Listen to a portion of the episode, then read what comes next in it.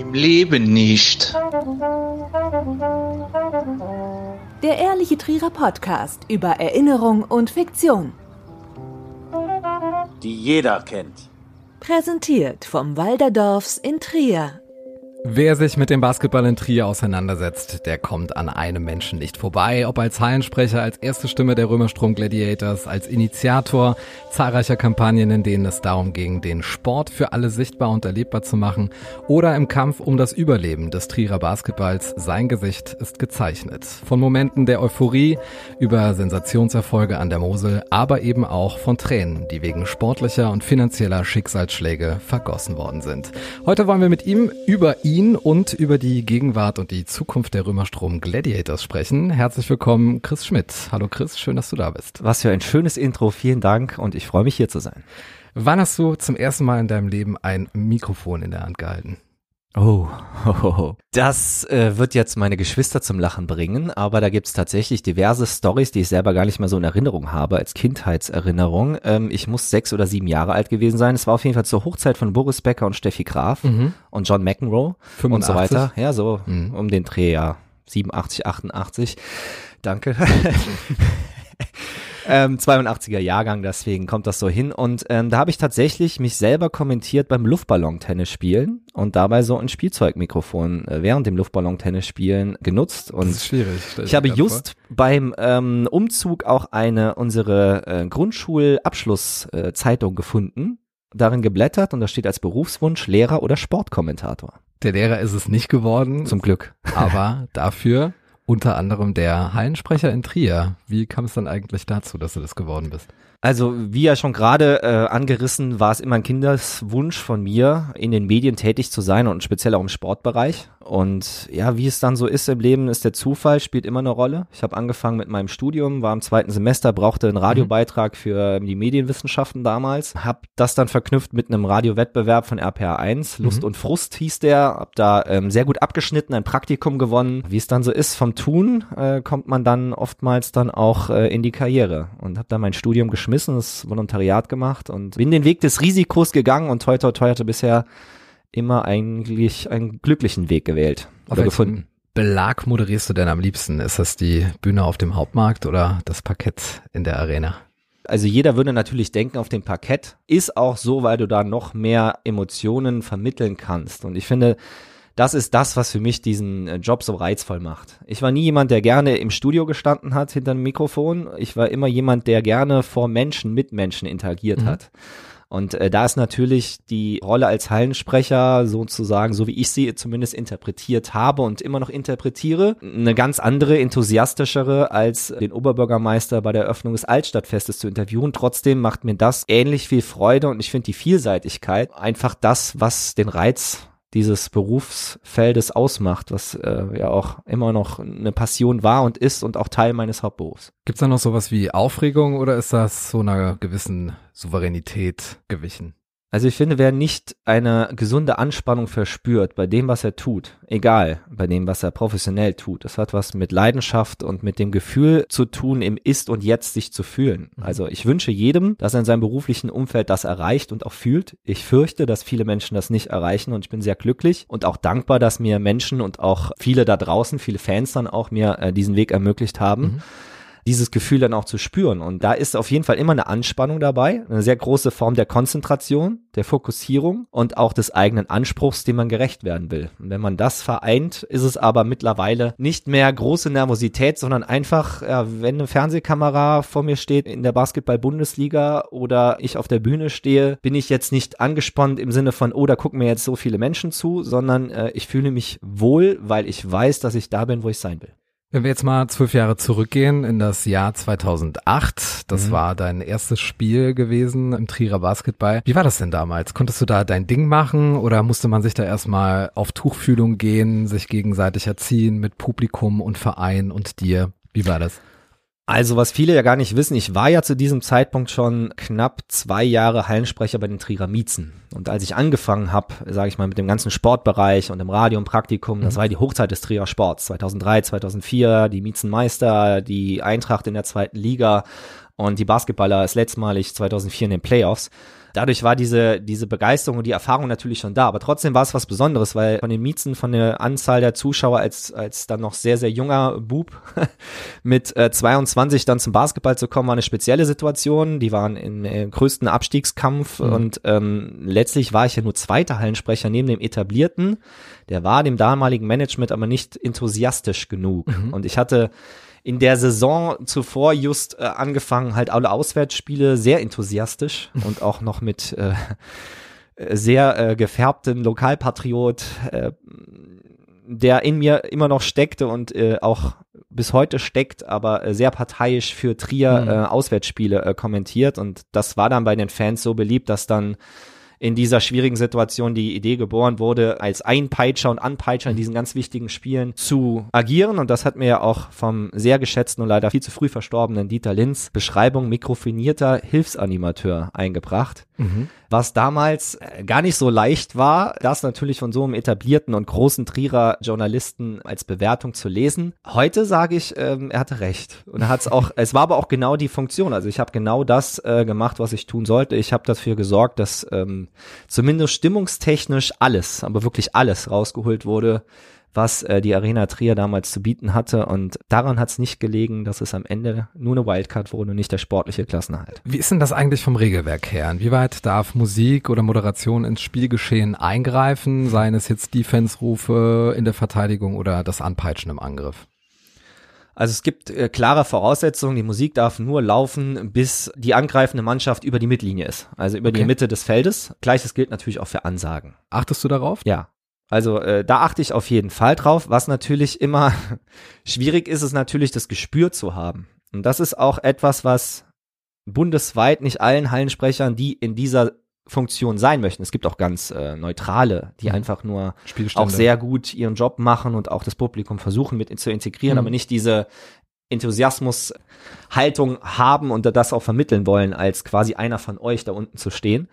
Und äh, dieses Gespür zu haben, und äh, da muss ich auch sagen, war ich in der Vergangenheit immer mal wieder so weit drüber, dass es nicht nur Ermahnungen gab von Seiten der Offiziellen und Schiedsrichtern, sondern äh, ich meines Wissens auch nicht mehr der einzige, aber damals der erste hm äh, Hallensprecher war, der ein technisches Foul bekommen hat und damit auch äh, Punktabzug für die Mannschaft, weil ich im Mannschaftsbankbereich stand. Ich wollte gerade sagen, denn einmal wurde ja diese unsichtbare Grenze überschritten, nicht nur von dir, sondern auch von einem gemeinsamen Freund von uns. Wir hören mal rein. Hallo ihr beiden, hier ist Andreas Kühn. Ja Chris, was haben wir eigentlich beide gemeinsam? Wir sind beide Basketball verrückt. Wir lieben die Gladiators, wir lieben den Trierer Basketball, doch Neben dieser Geschichte gibt es natürlich noch die eine bzw. die zwei Geschichten, die wir gemeinsam haben. Du, der erste Hallensprecher Deutschlands, der hochkant aus der Halle geflogen ist. Und ich, der erste DJ deutschlandweit, der ebenfalls das Spiel vorzeitig verlassen musste. Ja, Chris, du lachst. Äh, wie war denn das damals? Ja, es war ja nicht die gleiche Situation zum Glück. Äh, ich glaube, sonst wären wir bundesweit in die Schlagzeilen geraten, aber ähm, ja, äh, letztlich in der Situation bei mir war es eine Geste, also ich würde niemals, und das ist auch nachweislich so, ich mhm. würde niemals gegenüber dem Gegner oder ähm, gegnerischen Fans oder Spielern abfällige Bemerkungen oder äh, Unmutsäußerungen durchs Mikrofon durchsagen. Mhm.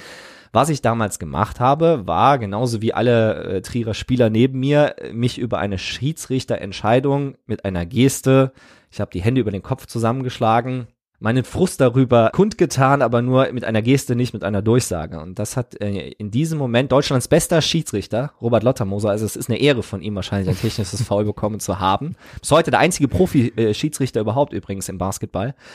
Der hat das genau dann wahrgenommen und hat äh, dann bewusst ein Zeichen gesetzt und nicht die Strafe, die neben mir auch alle Spieler hätten bekommen können, mhm. weil sie ebenso, die dürfen auf der Mannschaftsbank eigentlich auch nicht aufspringen und gestenreich äh, sich verhalten, das auch getan haben, und äh, hat dann äh, mich rausgegriffen und äh, das sorgte dann auch für Verwirrung in der mhm. Halle und ich habe dann auch durchgesagt, technisches Foul gegen mich. Das war ein skurriler, aber auch irgendwie im Nachhinein lustiger und einprägsamer Moment. Und beim Andi Kühn war es so, der hat sich auch aufgeregt, gestenreich und ist dann der Halle verwiesen worden. Ist mir in der zweiten Liga auch nochmal passiert beim Abschied von Marco Vandenberg, der jetzt wieder Trainer ist. Ja. Deswegen freue ich mich, dass er auch äh, jetzt wieder zurück ist, weil damals war das schon ein komisches Gefühl, nach all den Jahren ihm nicht die letzten Worte über das Hallenmikrofon geben zu können. Das musste damals der Andi Kühn für mich übernehmen, weil ich äh, schon des Feldes verwiesen wurde. Ja, aber jetzt mal eine blöde Frage, wo geht man denn da hin, wenn man raus muss? Eigentlich muss man die Halle verlassen. Ich gehe dann meistens hinter die Trommler, hinter die Meistens? großen Jungs. Also es, es ist ja erst zweimal passiert oder Mhm. vielleicht auch dreimal. Ich erinnere mich nicht mehr so genau, aber nicht öfters. Also es ist jetzt nicht äh, zur Regel geworden, aber ich äh, gehe dann äh, zu unseren äh, treuesten Fans, die in Block P standen und stehen und feuere die Mannschaft dann äh, mit an. Also das Spiel will ich sehen. Wenn jetzt gerade der Andreas Kühn nicht dabei ist, ist ja schon eine komische Erfahrung. Also im Sinne von seltsam, es fehlt ja dann irgendwie so der Löffel zum Umrühren und die Suppe köchelt so vor sich hin auf der Herdplatte und der Atmosphärengourmet, der ist im Bad. Jetzt mal aus deiner Sicht, welchen Einfluss gestehst du dir dann auf die Spiele zu, wenn du mit dem Publikum eine Einheit bildest? Also ich glaube schon, dass gerade die Arena Trier in, in der Form, wie sie ist, davon sehr abhängig ist, dass man da viel wirkt, Mhm. weil die Akustik selbst nicht die beste ist. Das heißt, die Zuschauer müssen schon diesen Funken mit übertragen, was man sonst vielleicht in guten Hallen auch über Musik, akustische Signale oder sowas leichter projizieren kann, weil letztlich ist es eine technische Sache in der Arena Trier nur eine Notfall-Durchsagetechnik hängt. Die wird dann verstärkt nach Mhm. bestem, was die Veranstaltungstechnik in Trier mit Pro Musik auch hergeben kann Ja. aber es ist eben nicht so ideal wie jetzt in Hallen wie dem Telekom Dome oder anderen äh, Arenen, die nur für Basketball danach gebaut wurden. Und deshalb glaube ich schon, dass es sehr wichtig ist und dass es mittlerweile aber auch gelebt ist. Also ich glaube, die Fans, ich meine, ich mache das jetzt seit 2008, du hast gesagt, Mhm. jetzt äh, dann hoffentlich bald im 13. Jahr dass äh, die natürlich oder wir ein eingespieltes Team ist, dass Mhm. es äh, wirklich eine Abwechslung ist und natürlich freue ich mich, wenn die Mannschaft gewinnt. Ich freue mich aber auch am meisten mittlerweile über ein gutes Basketballspiel Mhm. und es geht mir darum, dass die Leute, die dieses Event besuchen, egal ob sie jetzt Hardcore-Basketball-Fan sind oder einfach Familie mit, mit Kindern, dass die einfach da eine gute Zeit haben. Wenn die sagen, äh, das war cool hier, Mhm. es hat Spaß gemacht und ich habe da meinen kleinen Beitrag zu geleistet, dann gehe ich auch sehr zufrieden nach Hause und freue mich natürlich auch, dass ja dieses Feedback und diese Nahbarkeit auch so eng ist, dass man sehr, sehr viel auch angesprochen wird in der Stadt, wenn man Mhm. unterwegs ist und ja, als Teil der Gemeinschaft wahrgenommen wird. Jetzt mal von dir als Fan, hat sich da vielleicht auch so ein bisschen eine, eine Traurigkeit oder eine Enttäuschung darüber eingestellt, dass man den Mäusiger Weg damals verlassen musste? Wenn da 2200 Fans da waren, war es natürlich eine andere Akustik, als wenn jetzt über 4000 äh, Zuschauer in der Arena zu Gast sind. Also wie würdest du so diese Atmosphären miteinander vergleichen? Ich finde, das ist nicht vergleichbar, wobei ich auch sagen muss, ich bin ja auch von meinem Alter her auch letztlich ein Kind der Arena gewesen. Ich selbst war ja nie Basketballer, äh, sondern ich war sportbegeistert, auch für meine Stadt. Ich habe ja Mhm. gesagt, äh, die Trierer Miezen, also Frauenhandball war mein erstes. Ich habe auch bei Eintracht Trier ähm, die Radioreportagen live gemacht aus der zweiten Liga und so weiter und so fort. Aber ich denke, dass einfach die Entwicklung sein musste, weil die Sportart sich so weiterentwickelt hat und professionalisiert hat. Die legendäre Trierer Mannschaft der äh, End-90er Jahre, die hätte heute in diesem Spielstil gegen keine einzige Mannschaft von heute auch nur den Hauch einer Chance. Weil das so? einfach, äh, ja, weil die Trainings- und athletischen Bedingungen sich komplett geändert haben. Das lag jetzt nicht an den Menschen selber, aber damals Mhm. war das war eine andere Zeit. Also die nach den Spielen waren die Spieler gemeinsam mit den Fans am Bier trinken. Also das ist, deswegen sage ich das, das ist äh, ein, ein, wer das damals miterlebt hat, ähm, ich war leider noch äh, etwas zu jung, das waren unvergessliche Jahre, von denen man äh, auch zehren wird und die aber nie mehr wiederkommen, weil mit einer Professionalisierung, egal in welchem Bereich, natürlich auch andere Dinge an der Sportart sich ändern und professionalisieren in, in, in Form von Athletik. Also ich möchte jetzt, um Gottes Willen, ich wollte jetzt nicht da so klingen, dass ich Trierer Legenden wie Bernard Thompson oder Karl James Brown. Marsh oder Karl Brown in irgendeiner Form, die waren herausragende Mhm. Spieler zu ihrer Zeit.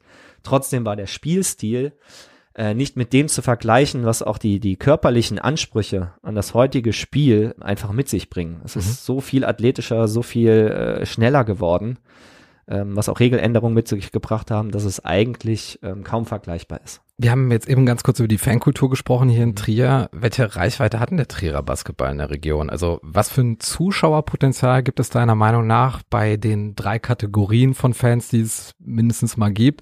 Diese ewig treuen Dauerkarteninhaber, die auch zu Auswärtsspielen regelmäßig mitfahren, egal wie weit es ist. Die Eventfans, die einfach mal was erleben wollen. Und dann noch die, die sehen, dass plötzlich um alles geht und auf einmal wie ein Mann hinter der oder eine Frau hinter der Mannschaft stehen. Wie siehst du das? Das war sehr nett ausgedrückt für Event-Fans, aber ähm, die gehören auch dazu. Und das soll es ja auch sein. Das ist auch das, was ich gesagt habe. Also ich denke, dass die Gruppe der Hardcore-Fans äh, erfreulicherweise mit äh, vielen Kindern und Jugendlichen wächst mhm. und auch äh, jetzt in dieser neuen Identität und ich glaube, da ist halt auch viel mit der Jugendarbeit zu tun, dass auch der Verein präsent jetzt ist in Grundschulligen, dass im Gladiators Trier e.V hervorragende Nachwuchsarbeit gemacht wird. In der Perspektive, die man auch als Grundschüler schon hat. Mhm. Man trainiert mit den Profis, danach gibt's Kooperationsvereine, in denen man dann Basketball auch im Verein spielen kann. Wenn man gut genug ist, kommt man in Regionalauswahl in die Jugendbasketball-Bundesligamannschaft, in die Nachwuchsbasketball-Bundesligamannschaft. Und jetzt äh, bis hin zu diesem Sommer, wo es ein Tryout gab für Nachwuchsspieler, die dann auch den Profivertrag bekommen. Mhm. Ich glaube, dass das auch viel wirkt dass das neue Image auch nachhaltig durchgesetzt äh, sich hat und äh, sich verstärkt. Aber um, du wolltest Zahlen hören, Butter bei die Fische. Ich denke, dass das Potenzial an Hardcore-Fans bei circa zwei bis 4.000 Menschen liegt, die nicht alle immer da sind, aber die sich regelmäßig informieren, die alle Ergebnisse kennen und ähm, einfach seit Jahrzehnten im Basketball verbunden sind, jetzt vielleicht Familie haben, deswegen nicht mehr in die Halle kommen können. Das Interesse, finde ich, kann man ganz gut ablesen von unseren Erfahrungswerten, wenn wir ähm, wichtige Spiele auswärts übertragen haben. Also das guckt sich niemand an, der Event-Fan ist, sondern derjenige, der interessiert. Klar, also wir hatten in dem fünften Spiel, als es gegen Chemnitz im Halbfinale geht, ich kann ja nur Zugriffszahlen nennen, das mhm. kann man sich jetzt vorstellen, wie viele da vor den äh, Endgeräten und Fernseher saßen, waren wir im fünfstelligen Bereich. Also da sieht man schon, dass äh, das sind aber auch sehr sportinteressiert und die Event-Fans, das sieht man, das ist am leichtesten zu sagen daran, dass in den Playoff-Spielen einfach die Halle dann ausverkauft ist und da äh, 5.000, 6.000 Leute in der Spitze dann, äh, wenn es wirklich dann um die entscheidenden Spiele geht, äh, sich dieses Event anschauen. Aber die sind jetzt nicht gleichzusetzen mit denjenigen, die immer dabei sind oder sich sehr für die Sportart interessieren. Welche Rolle kommt dir denn eigentlich offiziell zu? Also du moderierst ja nicht nur, sondern bist ja auch Analytiker, Überlebenskämpfer, machst regelmäßig die Game Reports und vieles andere mehr. Das baut vielleicht ja auch so ein bisschen eine Erwartungshaltung an deine Person seitens des Vereins auf. Wie wirst du denn da eigentlich gesehen? Das ist eine sehr spannende Frage, die sich auch ähm, im Zuge der Zeit nicht immer als einfach herausgestellt hat, weil äh, ich ja auch neben dem, was ich in Trier mache, ja auch wahrgenommen werden will und auch äh, professioneller Sportkommentator in dieser äh, Sportart im Basketball generell bundesweit bin. Mhm. Das heißt, es ist auch eine gewisse Distanz immer dort.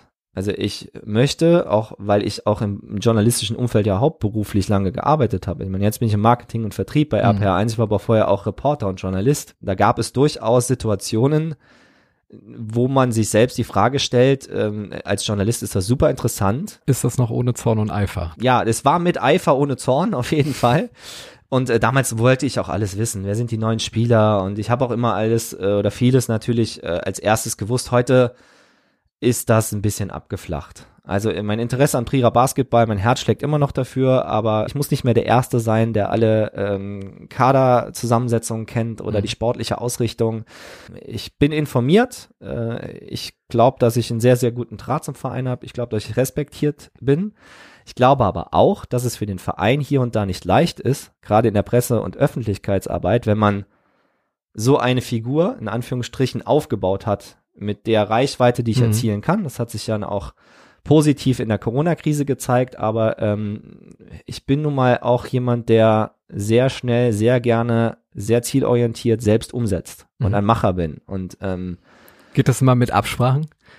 Das ist eben genau der Punkt. Wenn ich, weil, weil das Produkt, was ich mache, letztlich nicht offiziell in den Vereinskanälen stattfindet. Das war jetzt auch äh, bei der Rettungsaktion, die ich unterstützt habe, das war nicht meine Aktion. Mhm sondern äh, ich habe mir gedacht, dass da etwas äh, in der Wahrnehmung passieren muss, um diese Aktion in der breiteren Öffentlichkeit aufzustellen und wahrzunehmen. Und äh, da das in der Vergangenheit mit diversen Aktionen auch ganz gut funktioniert hat, gab es zum Beispiel dazu keine direkte inhaltliche Absprache, sondern das, was ich gemacht habe, äh, ich habe losgelegt, dann hat sich's entwickelt und dann haben wir gemeinsam ähm, Projekte in diesem Projekt entwickelt. Aber das ist einer der Punkte, die sowohl mein größter Vorteil, aber auch äh, ein Stück weit Nachteil ist. Immer wenn jemand versucht, Dinge zu erreichen, die andere vielleicht für unmöglich halten, wie den längsten Fanschal von der Arena Trier bis zur Porta Nigra stricken zu lassen, von Leuten, die mit Basketball gar nichts am Hut hatten, sondern gerne stricken, Oma, mhm. Opa, wer auch immer, eher Oma als Opa. Wenn ich das für eine gute Idee halte, dann äh, habe ich auch nicht die Scheu davor, auf die Schnauze zu fallen, weil ich denke, dass diese Idee es wert ist, es zu versuchen. Während natürlich man als professioneller Verein Image äh, oder andere Geschichten abwägen muss, ein, einen Marketingplan, einen PR- und Öffentlichkeitsplan entwickeln muss und äh, den eigentlich abstimmt, auch mit Medienpartnern und so weiter. Und ich da hier und da schon eigeninitiativ immer mit äh, dem richtigen Herz und dem Willen zur guten Sache einfach aktiv geworden bin, ohne dass die finale Absprache bis ins Detail erfolgt ist. Gab es immer Momente, wo du zurückgepfiffen oder ausgebremst worden bist? Es gab jetzt jüngst einen, einen kleineren Konflikt, als die äh, größte deutsche Fachzeitschrift, die Basketball in Deutschland, mich interviewt hat nach dieser Corona-Zeit. Da mhm. war, war ein Porträt, was man in dieser Zeit gemacht hat. Und ich habe halt ja ähm, 30 Sendungen über die Geschichte des Trierer Basketballs äh, zur Unterstützung der Rettungsaktion Stand S1, die der Club auch eigeninitiativ ähm, gestaltet hat. Das hatte nichts mit mir zu tun. Ich habe es nur nach außen getragen. Dann äh, gemacht und äh, da wurde ich gefragt, warum hast du das gemacht? Und ähm, ich habe dann gesagt, ich habe das gemacht, weil ich den Eindruck hatte, dass da zu wenig passiert sei hm. im PR- und Öffentlichkeitsbereich. Das ist aber eine Aussage, die würde ich jetzt auch so nicht mehr treffen. Die hat mir dann im Nachhinein auch leid getan. Das war ein Interview und die haben das dann äh, so abgedruckt, weil das einfach so mein Gefühl war zu diesem Zeitpunkt. Aber sowas dann öffentlich zu äußern, ist eine negative Behaftung äh, für äh, die PR- und Öffentlichkeitsarbeit des Vereins die aber in dem Zeitpunkt gar nicht die Möglichkeit mehr hatte, weil ich dann äh, quasi mit der Bazooka kam und dem ganz großen Basketballprojekt, was bundesweit dann Bekanntheit hatte. Der Bundestrainer war bei mir, der, der Manager des deutschen mhm. Meisters war, also alle Persönlichkeiten der letzten äh, Jahrzehnte waren dort Präsenz und äh, dagegen kannst du dann in Anführungsstrichen auch nicht mehr so positiv anstinken. Klar. Und ähm, das hätte ich besser formulieren können und müssen. Ja, das ist dann irgendwann auch too big to fail und dann freut man sich dann doch darüber, dass insgesamt so ein schönes äh, Ergebnis auch zustande gekommen ist. Nicht nur was die Resonanz angeht, sondern auch was äh, die finanzielle Unterstützung anbetroffen hat. Was ist denn dein persönliches Fazit von dieser Aktion? Das ist eigentlich immer wie nach anderen Aktionen, die mit dem Trierer Basketball außergewöhnlich stattgefunden haben, dass ich äh, eigentlich mir jedes Mal sage, nimm dir doch das nächste Mal mehr Zeit zur Vorbereitung, mhm. zur Planung und äh, dann hast du nicht so dermaßen viel Aufwand für den Ertrag. Weil ähm, das Ergebnis ist sensationell. Es zeigt den Stellenwert. Ähm, ich bin sehr, sehr stolz auf äh, die gesamte Stadt Trier. Ich glaube, dass es auch ein schönes Format war, weil es eben die Verknüpfung gezeigt hat zwischen der Bedeutung einer Sportart auch als wichtiger Standortfaktor für die gesamte Stadt. Also ich habe es ja auch verknüpft. Ich habe einmal immer einen äh, Gesprächspartner gehabt aus dem Basketballbereich und einen wirklich zur Corona-Krise aus dem aktuellen Krisenstab der Stadt, mhm. aus Kultur, aus Politik, aus äh, Gesundheitswesen, ähm, zum Teil ins Ausland auch, wie dort die Situation ist und äh, dadurch, glaube ich, eine Verknüpfung geschafft, die äh, gerade den Zeitgeist zur damaligen Zeit, als es darum ging, zusammenzuhalten, diese, dieses Gemeinschaftsgefühl, wir kommen da alle durch, was sich mittlerweile gewandelt hat, mhm. wie ich finde, in der, in der Gesellschaft, äh, genau den Nerv getroffen und dadurch ist es sehr, sehr auch erfolgreich worden, aber ich bin auch überzeugt, dass die, die, die Römersturm Gladiators auch so gezeigt hatten, weil es hat es dann befeuert. Wir haben viele gute Aktionen aber auch äh, mit dem Verein zusammen umgesetzt und äh, ich wäre und bin weit davon entfernt zu sagen, äh, dass das äh, der entscheidende Anteil war. Das kann und will jeder so bewerten, wie das möchte. Es war ein Brandbeschleuniger. Eine, genau. Es, das, so würde ich das auch unter, unterschreiben. Es, es kamen knapp 130.000 Euro zusammen. Das ist eine sensationelle Summe. Ich sage auf diesem Weg Dankeschön an alle, die es unterstützt haben und äh, bin auch ein bisschen froh und stolz darauf, ähm, die Reichweite erzielt zu haben, weil das gar nicht klar war. Äh, das war ich wirklich, ich hatte die Idee an einem Sonntagvormittag und bin dann in die Arena gefahren, habe das Zeug geholt und habe am nächsten Tag gestartet. Hab auch gar nicht gelesen, wie lange diese Aktion eigentlich ging, weil ich mhm. hätte nur 16 Sendungen machen müssen, da wäre es rum gewesen, weil da so eine Deadline war, wegen Liga-Lizenzeinreichungsfristen und habe dann aber 30 Sendungen in 30 Tagen durchgezogen und die letzten 14 Sendungen dann auch zugunsten der Jugend mhm. dann weitergeführt, um da Mitglieder zu werben. Und äh, was mich wirklich stolz macht, ist, dass das Interesse oder die meist ge gesehenen Senderungen äh, im Videostream waren die, die nach der Spendenaktion sogar waren. Also äh, das hat mich schon ein bisschen stolz gemacht, weil ich dann natürlich das Gefühl hatte, okay, jetzt ist äh, das große Ziel erreicht, ähm, äh, hat das so viel Relevanz und ähm, ja, da kann ich nur jeden ermutigen. So auch Kompliment an dich. Toller Podcast, tolles Projekt. Vielen Dank. Ähm, für die Ideen, die man hat, einfach einzustehen und zu machen. Also ich stelle mir das bei dir vor allem zeitlich und leidenschaftlich äh, mit dieser beruflichen Dreifachbelastung, die es ja ist, äh, sehr, sehr anspruchsvoll vor. Mhm. Wie viel Prozent deines Lebens sind denn im Saisonbetrieb gladiatorisch? Also ich habe, äh, wie die meisten Menschen, auch einen Hauptberuf, der mich sehr fordert. Also wo ich auch mehr als 40 Stunden die Woche äh, mich einbringe und arbeite. Ähm, als Teamleiter im Vertrieb und Marketing bei, bei RPR1. Und die Gladiators sind aber gerade rund um die Heimspiele schon auch nochmal ein Faktor. Ich möchte das, also ich finde, wenn man etwas tut, was einem diese Zufriedenheit gibt oder positiven Eustress, wie ich das immer Mhm. nenne, den Menschen, die in die Öffentlichkeit wollen, auch brauchen. Und jeder, der sagt, ich brauche das nicht, äh, der auf der Bühne steht, der lügt. Oder jeder, der Moderator ist, der braucht das. Ja, wenn man einmal damit angefangen hat, ist schwierig, Genau. äh, zurückzublicken mein, und dann je- nichts Neues zu machen. Jeder Mensch braucht Anerkennung. Äh, Ich hoffe, viele kriegen das von ihren Liebsten zu Hause. Äh, Ich habe noch das Glück, das hier und da auch im öffentlichen Bereich äh, zu bekommen. Das tut auch gut. Äh, Ich will nicht sagen, dass es notwendig ist, aber es ist durchaus ein Faktor, warum man das tut. Und deswegen nimmt man diese Stunden, die man dafür aufbringt, auch nicht so wahr, wie vielleicht jemand, der in einem normalen Job, in Anführungsstrichen, der zwar gerne dorthin geht, aber jetzt es nicht seine Leidenschaft und sein Leben ist sozusagen, äh, auch anders war. Aber Mhm. natürlich mit Vorbereitung in der Saison, egal wann, äh, ob heim oder dann auswärts irgendwo in der Basketball-Bundesliga als Fernsehkommentator, gibt's keine Woche unter 60 Stunden. Wo nimmst du da die Kraft dazu?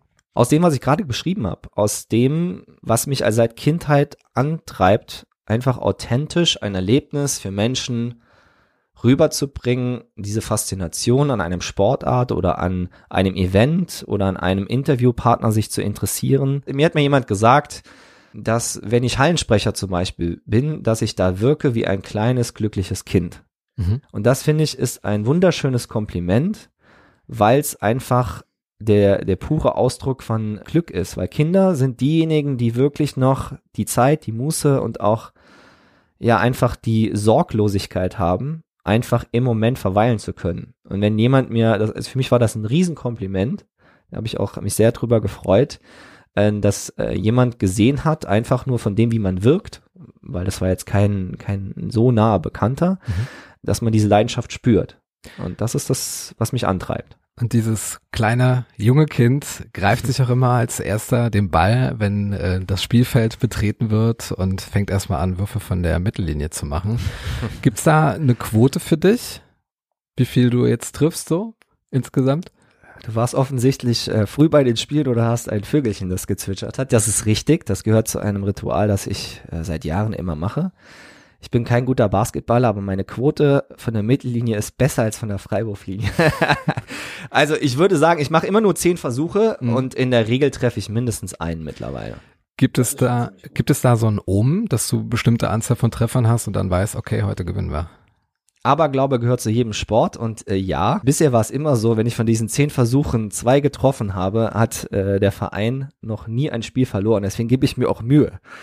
Äh, weil ich tatsächlich bisher noch, also solange der Aberglaube, also mir ist schon klar, dass das äh, nicht so wirklich stimmt, aber äh, bisher hat's noch empirisch der Studie standgehalten und äh, ich bin mal gespannt, ob ich irgendwann mal zwei treffe und wir dann verlieren, dann muss ich halt danach drei treffen irgendwann. Lass uns mal über dein Herzensthema sprechen und mit einer Bestandsaufnahme beginnen. Die Situation ist wie immer herausfordernd, wie vor jeder Saison. Chris Held hat mit seinem Trainerteam die Mose verlassen. Marco Vandenberg kommt als alter Bekannter zurück. Wie schwer fallen denn die Abgänge ins Gewicht? Also Simon Schmitz hat im März seine Karriere beendet. Jordan Geist, Kyle Dranginis, Lucian Spikale und Till Gloger haben sich verabschiedet. Kann man da überhaupt an etwas anknüpfen oder ist das ein kompletter sportlicher Neuanfang? Also ich glaube, es gibt immer noch ein Gerüst, äh, das man kennt und an die man auch kennen und lieben gelernt hat. Ich glaube, es war für den Standort sehr wichtig, auch wenn er jetzt wirklich seine letzte Saison spielen wird, Jermaine Buckner mhm. zu halten als wirklich Identifikationsfigur, die es selten gibt im Basketball. Ich glaube, er hat da nicht ganz den Stellenwert von Vicky Paulding in Oldenburg, aber er ist schon mit Trier sehr verbunden und eine ganz wichtige Figur. Natürlich tut es weh, einen so herausragenden Spieler wie Jordan Geist, der individuell ähm, definitiv Bundesliga-Potenzial und mehr hat, äh, zu verlieren. Aber ich finde in der jetzigen Situation, Trier wird äh, nicht um den Aufstieg mitspielen. Aber äh, da sind Mannschaften wie Jena oder Rostock vor allen Dingen ähm, mit herausragenden Spieler vorneweg. Aber ähm, dadurch, dass Marco Vandenberg zurückgekommen ist, der auch geprägt hat, den Verein mit seiner Philosophie und seinem ganz speziellen positiven Optimismus, den er auch sehr gut rüberbringen kann, ist das auf jeden Fall jemand, der diese Mannschaft sehr motivieren kann. Und ich, ich sehe der Saison sehr optimistisch entgegen. Also ich glaube, die Playoffs werden es wieder sein. Mhm. Wobei das in der jetzigen Situation super schwierig ist, weil Corona äh, auch dazu führen kann, dass es gar keine Saison geben wird.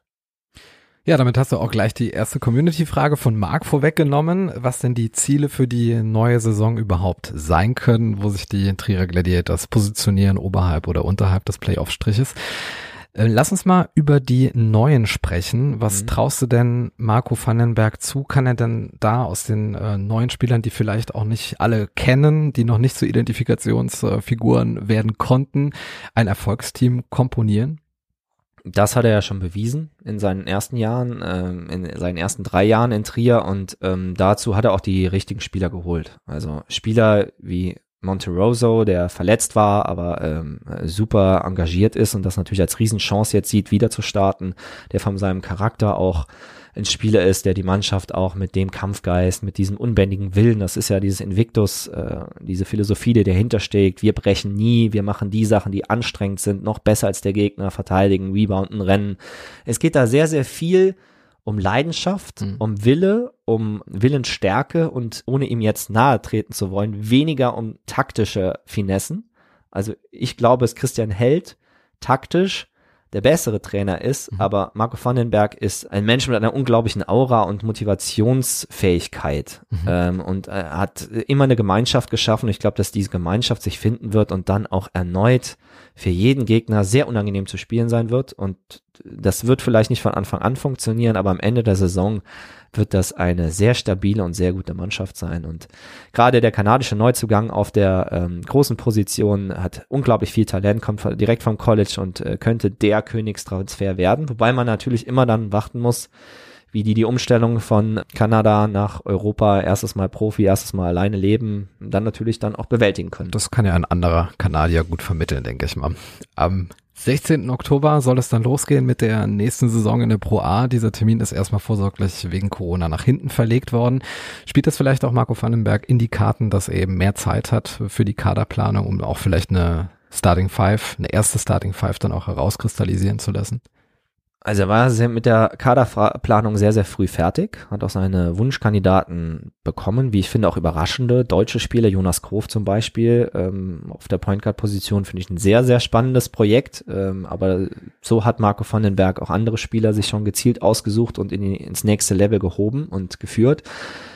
Letztlich ist es kein Vorteil, weil die Spielerverträge so gestaltet sind bei allen Clubs, dass die Vorbereitungszeit angepasst wird an den Saisonstart. Das heißt, wenn der 16.10., was ja später wäre als ursprünglich geplant, durchführbar wäre, und mein Stand ist, dass in der zweiten Basketball-Bundesliga nur gespielt wird, wenn auch Zuschauer zugelassen werden. Mhm dann startet die Vorbereitung auch entsprechend um diese Wochen später als ursprünglich geplant. Also er hat nicht mehr Zeit, ein Team zu formen, nur weil die Mannschaft jetzt schon steht, weil die Arbeitsverträge erst dann wirksam werden, wenn klar ist, ab wann die Saison losgeht. Von da wird dann zurückgerechnet, Vorbereitungszeit, sechs Wochen ungefähr, sechs, acht Wochen äh, und dann geht's los.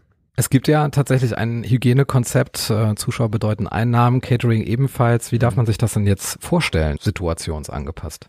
Wenn ich das wüsste, wären wir äh, sehr, sehr viel weiter und auch ich persönlich sehr, sehr viel ruhiger, wenn ich wüsste, dass Basketball wieder äh, gespielt werden kann. Also es geht ja auch in der Basketball-Bundesliga, kam jetzt jüngst die neueste Meldung, dass es kein einheitliches Konzept geben kann, weil die regionalen Gesundheitsämter, wir sind ein föderales Land mit 16 Bundesländern und damit auch 16 Verantwortlichen für die jeweils regional umzusetzenden Hygienemaßnahmen. Das heißt, es ist also entscheidend, welches Konzept oder welche baulichen äh, Möglichkeiten es auch in den jeweiligen Standorten gibt. Und das ist gerade in der zweiten Basketball-Bundesliga ein sehr breites Feld mhm. von Schulturnhalle bis hin zur Arena Trier. Hat Trier auch einen großen Vorteil. Ich glaube, dass ein effizientes Hygienekonzept daran, ich weiß, dass daran gearbeitet wird.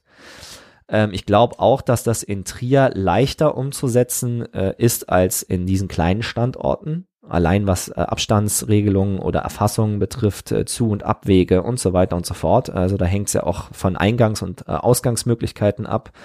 Muss man sich so vorstellen, denke ich, also ist jetzt alles nur als Laie gesprochen, aber nach den Erfahrungen jetzt auch vom Finalturnier in der, in der Basketball-Bundesliga ähm, wird es ein sehr striktes System geben, so ähnlich wie man im Baumarkt geht. Das eine ist nur der Eingang, das andere ist nur der Ausgang. Das ist in manchen Hallen gar nicht möglich.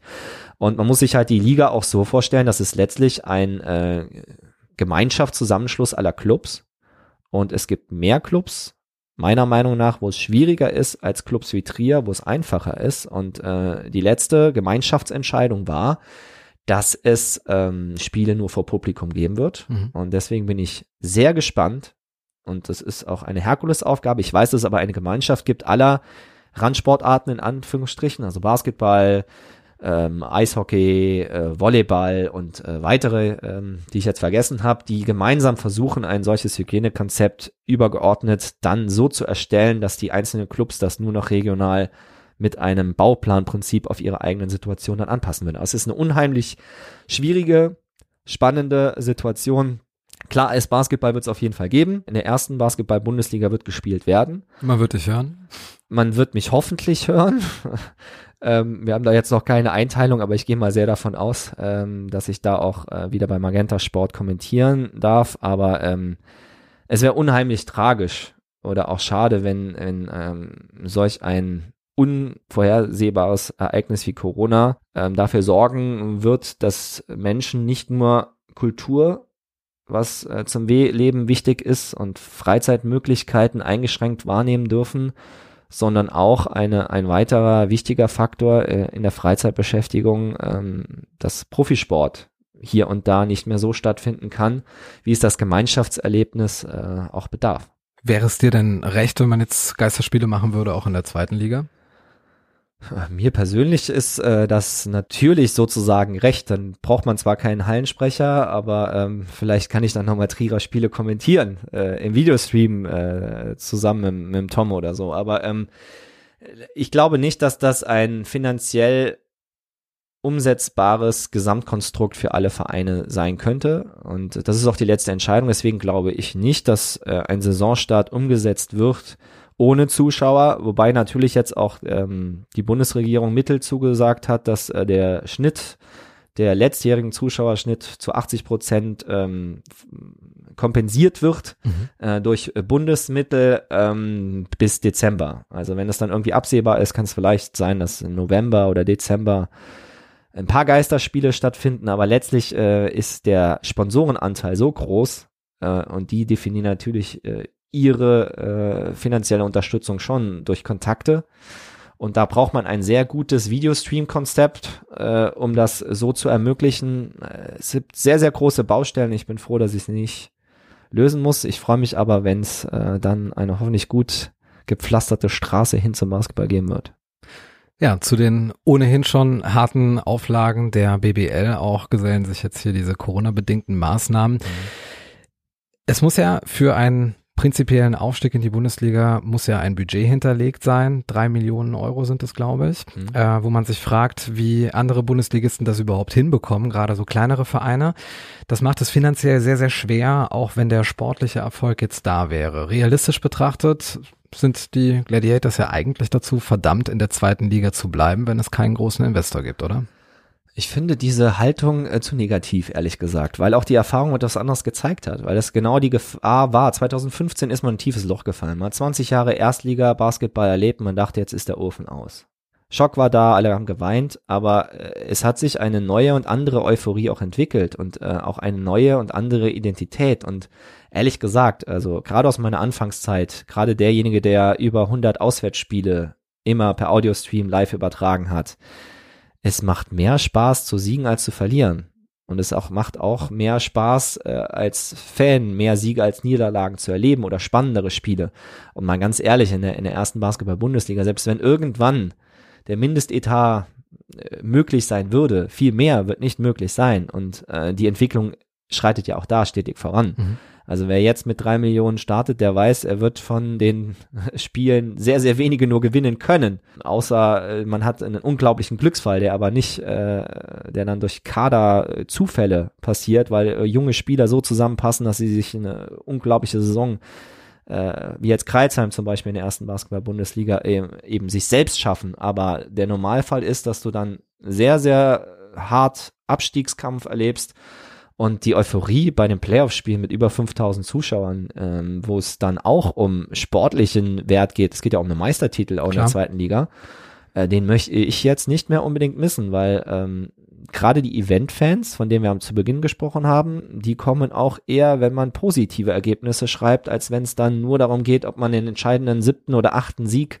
von 34 Spielen in der Saison vielleicht einfährt. Das heißt, wenn man jetzt bei den Playoffs das Finale erreicht hätte, mhm. vom Sportlichen her aufgestiegen wäre, dann aber die Auflagen nicht erfüllen hätte können wäre das doch auch mit Sicherheit sehr ernüchternd gewesen für alle Beteiligten, oder nicht? Aber ich glaube, dass mittlerweile äh, auch eine gesunden, ein gesundes Maß an Realismus auch äh, eingekehrt ist und man akzeptieren muss, dass Aufbauarbeit halt ein stetiger Weg ist und dass dafür natürlich auch Marco Vandenberg oder das Entwicklungskonzept oder dieses Jugendkonzept dann halt auch stehen kann und das kann natürlich dann auch dazu führen, dass man äh, eigene Talente oder eine eigene Philosophie so ausbaut, dass der Standort so attraktiv wird, dass man sportlich schaffen kann. Und dann, wenn diese Philosophie so funktioniert, kann das natürlich dann auch einen positiven Faktor für Sponsoren oder äh, überregionale Unternehmen sein, die sich mit diesem Standort identifizieren. Also ich finde, man braucht eine DNA. Es ist ein Riesenproblem generell abseits des Fußballs, dass der Profisport sehr abhängig ist von Mäzenatentum mhm. und einzelnen Großsponsoren. Dahingehend den gesunden, langsamen Weg zu gehen und den mitzugehen, halte ich für äh, viel gesünder als das, was vorher 20 Jahre lang auf Biegen und Brechen, auch oftmals mit Insolvenzen schiefgegangen, äh, versucht wurde. Insofern bleiben wir gerade jetzt nach deinen Worten optimistisch, was die Zukunft des Trierer Basketballs anbetrifft und kommen jetzt zum zweiten Teil des Interviews, dem Quickfire, gewährter Chris. Es geht um 16 Fastbreak-Fragen über Trier und deine Spezialgebiete. Bist du bereit? Ich hoffe. Deine Trierer Lieblingsvokabel? Oleg. Dein Lieblingsort in Trier? Ich gehe davon aus, dass es die Antwort war. Ja, stark. Ja, Oleg war tatsächlich die Antwort, benutze ich aber auch äh, sehr, sehr oft. Ansonsten äh, gibt auch noch viele weitere schöne äh, Begriffe. Mein Lieblings, was war die nächste Ort, Frage? dein Lieblingsort in Trier? Die Beachvolleyballfelder am Petrisberg. Dein Trierer Lieblingsgericht? Krumper Schnietscher. Dein Trierer Lieblingsgetränk außer Fietz? Riesling. Dein letztes Konzert, das du besucht hast? In Trier oder? Allgemein. Das Autokinokonzert der Leindecker Blancs als Trierer Jung mit äh, meinen beiden kleinen Töchtern, die lautstark mitgesungen haben. Das letzte Sportereignis, das du dir angesehen hast. Die Beachvolleyball Championships. Ich weiß nicht mehr genau, wie es hieß, gab so eine extra Runde der besten deutschen Volleyballer, Beachvolleyballer, weil ich da auch selber aktiv bin und äh, eine sehr spannende und telegene Sportart finde. Deine Trierer Lieblingsgastronomie? Das finde ich unfair. Ich gehe sehr, sehr gerne in sehr, sehr viele Trierer Gastronomiebetriebe. Wenn ich einige nennen muss, dann würde ich das tun, aber wenn ich nicht muss, mache ich es nicht. Ein Gebiet, ein Platz. Ein Platz, dann bin ich oben auf dem Petrisberg auf der Aussichtsplattform mit dem Blick über meinen Heimatort Trier-Olewig und die Weinberge. Dein Lieblingstrierer, deine Lieblingstriererin? Ich möchte bei den Männern gerne zwei Trierer Originale nennen, nämlich Helm Leindecker und Colsons Honey, weil die sehr, sehr viel für den Erhalt der Trierer Mundart, Trierer Platt machen und ich das sensationell finde. Und bei den Trierer Damen sage ich die Mariensäule. Wer ist der größte Trierer Basketballer aller Zeiten? Boah. gebürtiger Trierer oder jemand, der in Trier gespielt der hat? Das, das musst du schon. Der äh, das Trierer Trikot getragen hat. Bernard Thompson. Welcher Sportkommentator ist inspirierend für dich? Ich muss ehrlich sein, es war Frank Buschmann, weil er ähnlich polarisiert und emotional war und ist wie ich. Ich finde aber, dass er zu viel Wert auf die Meinung des Publikums legt und das auch zu oft auf seinen Social-Media-Kanälen äußert. Aber rein von seinem Kommentatorenstil und von dem, was mich in den 90er Jahren mit der Nationalmannschaft geprägt hat, ganz klar Buschi. Welche Veranstaltung abseits des Sports würdest du gerne mal moderieren? Neuauflage vom Live Aid. Wohin fährst du am liebsten in Urlaub? Mit den Kids nach Ostbelgien und mit der Freundin auf eine einsame Insel. Wann hast du dich in der Arena mal versprochen, dass es dir im Nachhinein unangenehm war? das muss ich wirklich kurz erzählen. Also ich habe ich habe mal, das war wirklich richtig peinlich und unangenehm. Mhm. Ich habe mal eine Frau für einen Mann gehalten und es hat sich herausgestellt, dass leider auch noch der äh, vermeintliche Mann auch noch ähm, eine Behinderung hatte. Das war aber, also ich sehe nicht gut, aber ich, ich kann mir keinen Moment vorstellen. Es gibt zwei sehr peinliche Momente meiner beruflichen Moderatorenkarriere. Das war einer von denen. Dafür konnte ich nix.